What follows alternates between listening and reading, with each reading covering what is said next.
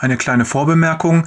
Gestern gab es kein Jesus-Journal, weil der Service, über den Jörg normalerweise seine E-Mails versendet, technische Probleme hat. Jetzt geht es aber weiter. Panik im Dschungel. Ein Missionar im afrikanischen Busch möchte ein Dorf besuchen, das ganz in der Nähe liegt, gleich hinter dem nächsten Berg.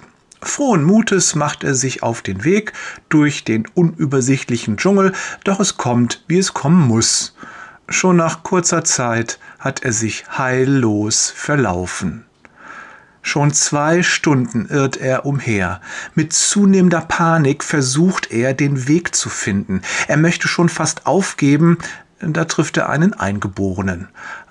Ein Glück besonders weil dieser Mann sich bereit erklärt, ihn in das besagte Dorf zu führen. Zusammen gehen die beiden Männer weiter und weiter und weiter.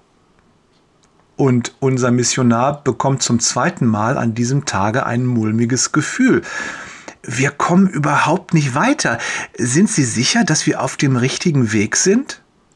Der Eingeborene dreht sich um Mister, sehen Sie hier einen Weg?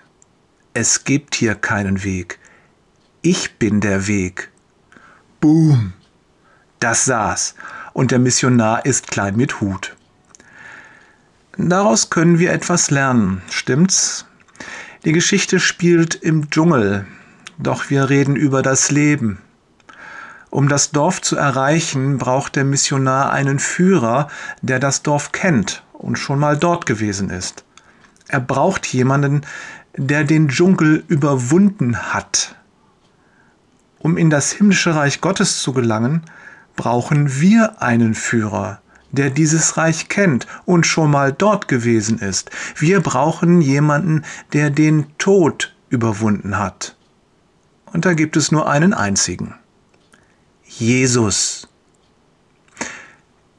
Ich wünsche dir ein erholsames und gesegnetes Wochenende. Liebe Grüße von Jörg, Lauf mit Jesus, Peters und Thorsten, Jesus hinterher, Wader.